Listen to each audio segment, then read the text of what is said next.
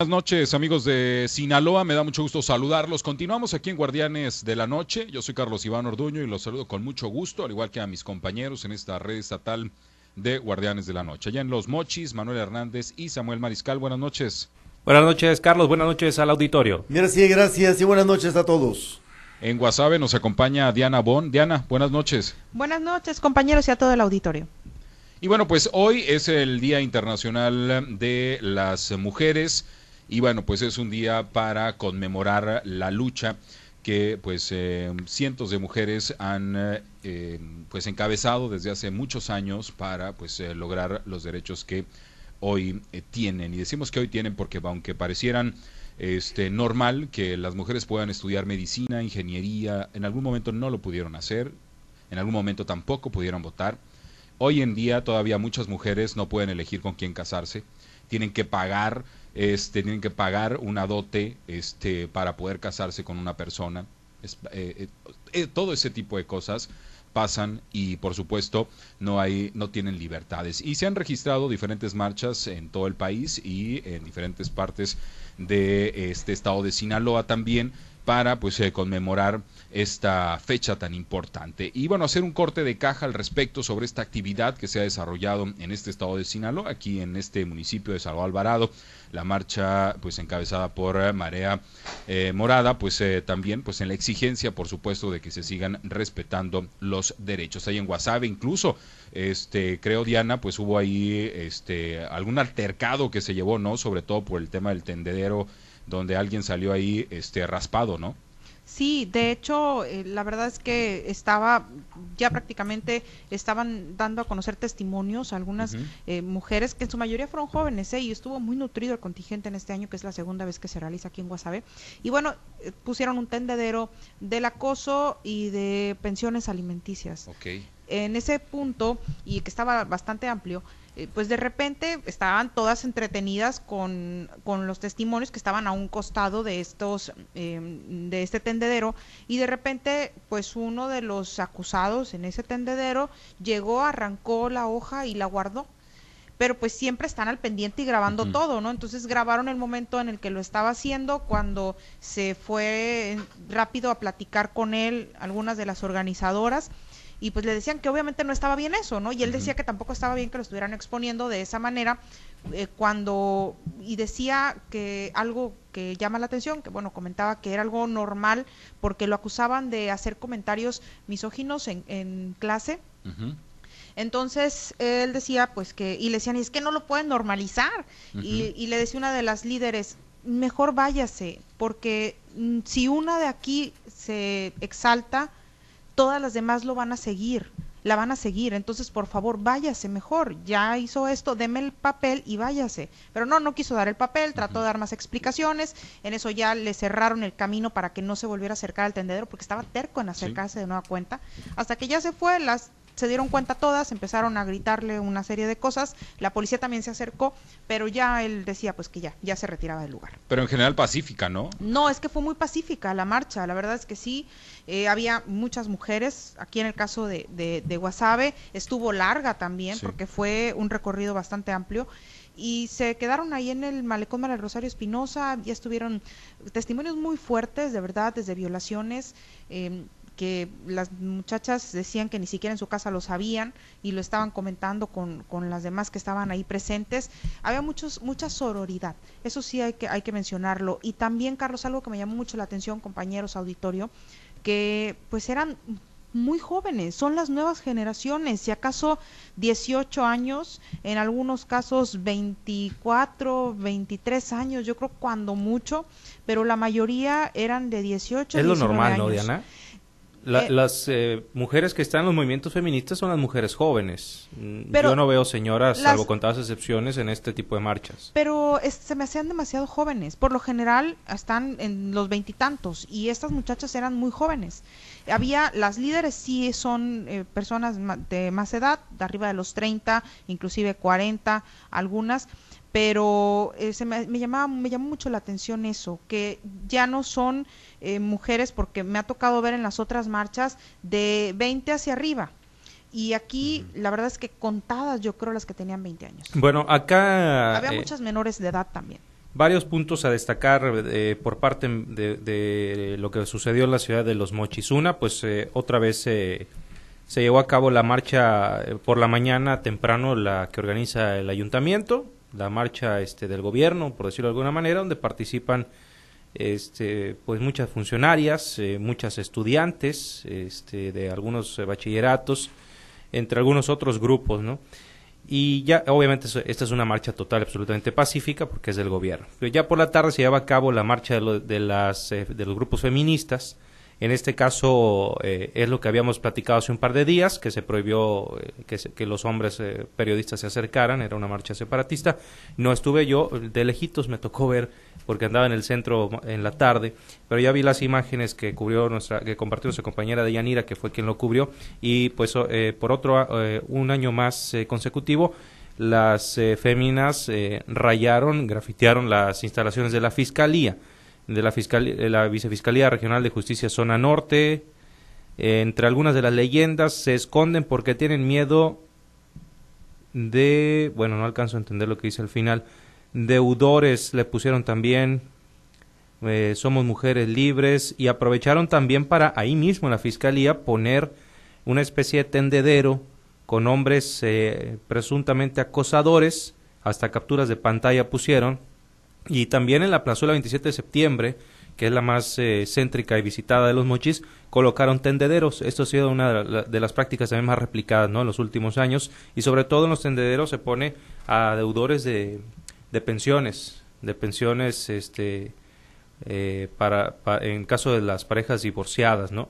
Y también acosadores. Eh, bueno, ¿qué destaco? Eh, sobre todo lo que pasó en Mochis, eh, los, los temas de la exigencia de justicia en feminicidios, particularmente de la maestra Fabiola Vianey, que fue quizá una de las situaciones que más se llevó la atención mediática, porque es un caso que no se ha cerrado, es un caso que este mismo mes, a finales, el día 29, se realizará otra audiencia, un caso que desde junio del año pasado sucedió que conmocionó y que trascendió las eh, fronteras del Estado, fue una noticia nacional por lo fuerte y lo impactante y lo lamentable de aquello.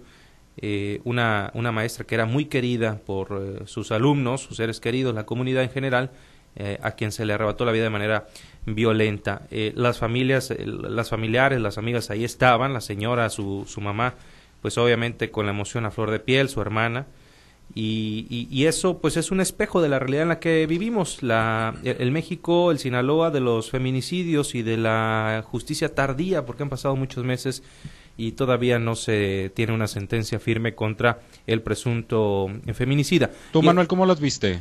Fíjate, eh, qué, bueno que me preguntas, mi querido eh, Carlos. Tú estabas diciendo al principio de todo esto una, una relatoría eh, de, de, de, las posibles causas de lo que hoy vemos en la calle, del Día Internacional de la Mujer. Estabas hablando tú de lo que no se podía, de, de, los accesos restringidos antes para la mujer y lo que se ha logrado. Y qué bueno que lo tocas, eh, porque mira, eh, la, el Día Internacional de la Mujer está marcado por diferentes actividades y una de ellas, la más este, simbólica, son las marchas que hoy, hoy tienen este tipo de expresiones los tendederos, la demanda de justicia por un fenómeno que todavía no puede, no puede remediarse, que son los feminicidios, eh, y que en este gobierno se ha dicho que han ido a la baja, pero que, que al parecer la realidad se impone en ese asunto. Ha sido, Carlos, eh, y yo lo debo de decir, eh, con base en lo que tú planteabas al principio,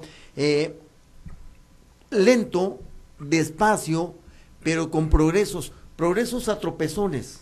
¿Por qué tropezones?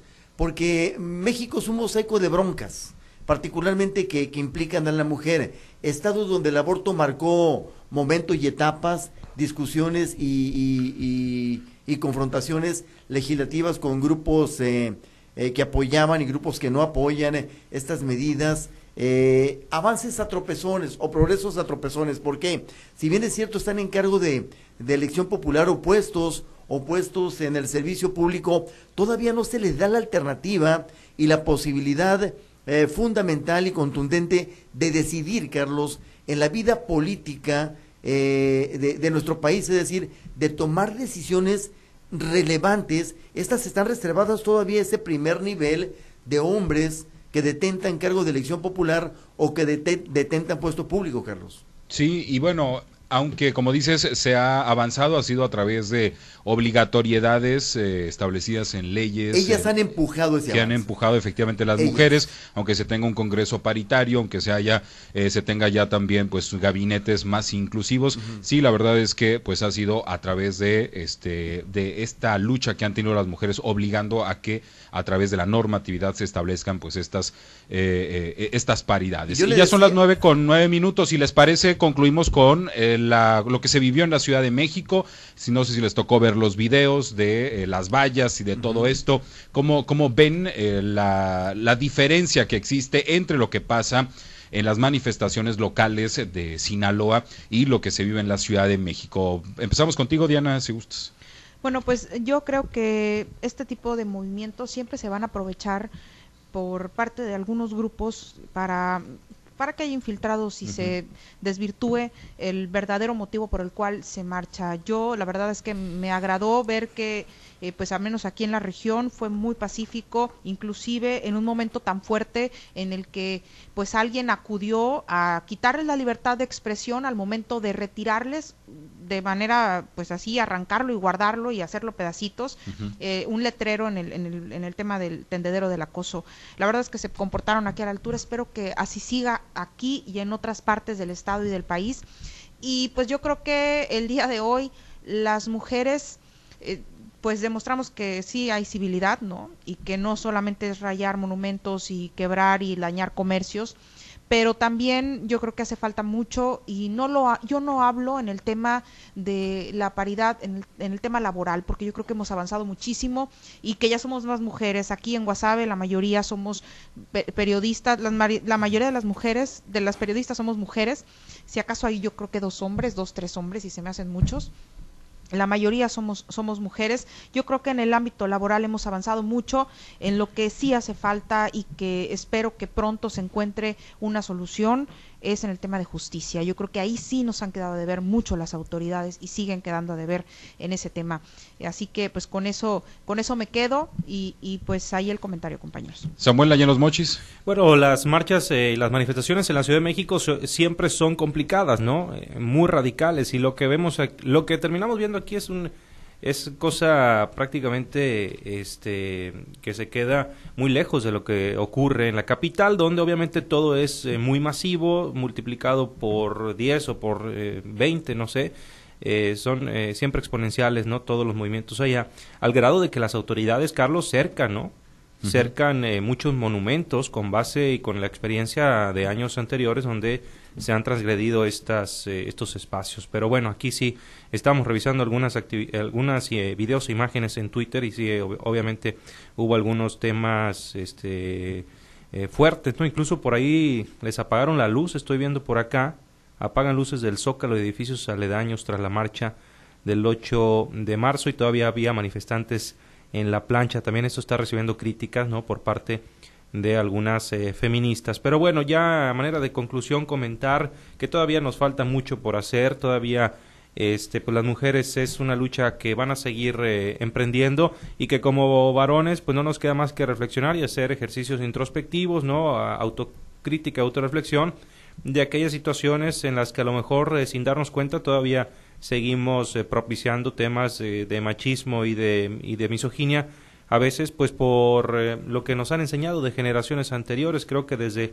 lo que uno como hombre en su día a día eh, pueda cambiar por más acciones eh, pequeñas que puedan parecer, se contribuye a cambiar a futuro esta sociedad en la que vivimos y, y poder incrementar pues el nivel de, de respeto y oportunidades para todas las mujeres. Manuel. Fíjate que sin subestimar el impacto de las marchas en el país, en las diferentes sedes, ciudades grandes o ciudades pequeñas, eh, como las que tenemos en Sinaloa, siempre la de la Ciudad de México va a ser eh, la que marque la pauta, Carlos, por las condiciones políticas de la capital mexicana, porque ahí está la sede del gobierno federal, ahí está pues, el gobierno capitalino, es decir, ahí están las dos eh, eh, fuerzas, la federal y la estatal, y siempre va a marcar porque es, es ahí donde se incrusta lo más eh, eh, lo más fuerte en materia de manifestaciones y en materia y lo debo decir de estas de esta manera de disturbios por eso la ciudad se prepara cuando hay una manifestación eh, eh,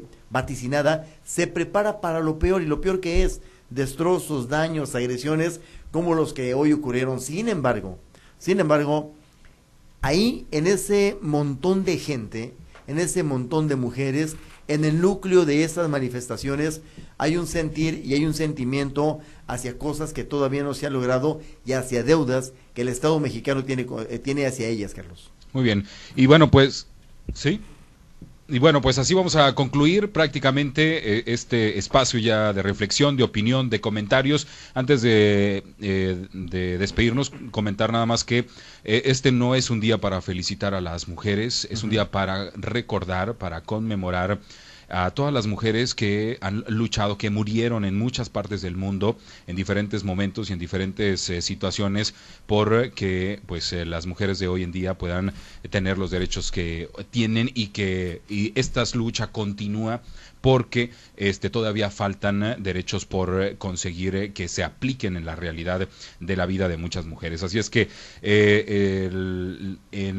finalizo diciendo que pues este día no es para felicitar a las mujeres. Muchas gracias compañeros y muy buenas noches. Buenas, noches. Buenas noches. Regresamos a los espacios locales.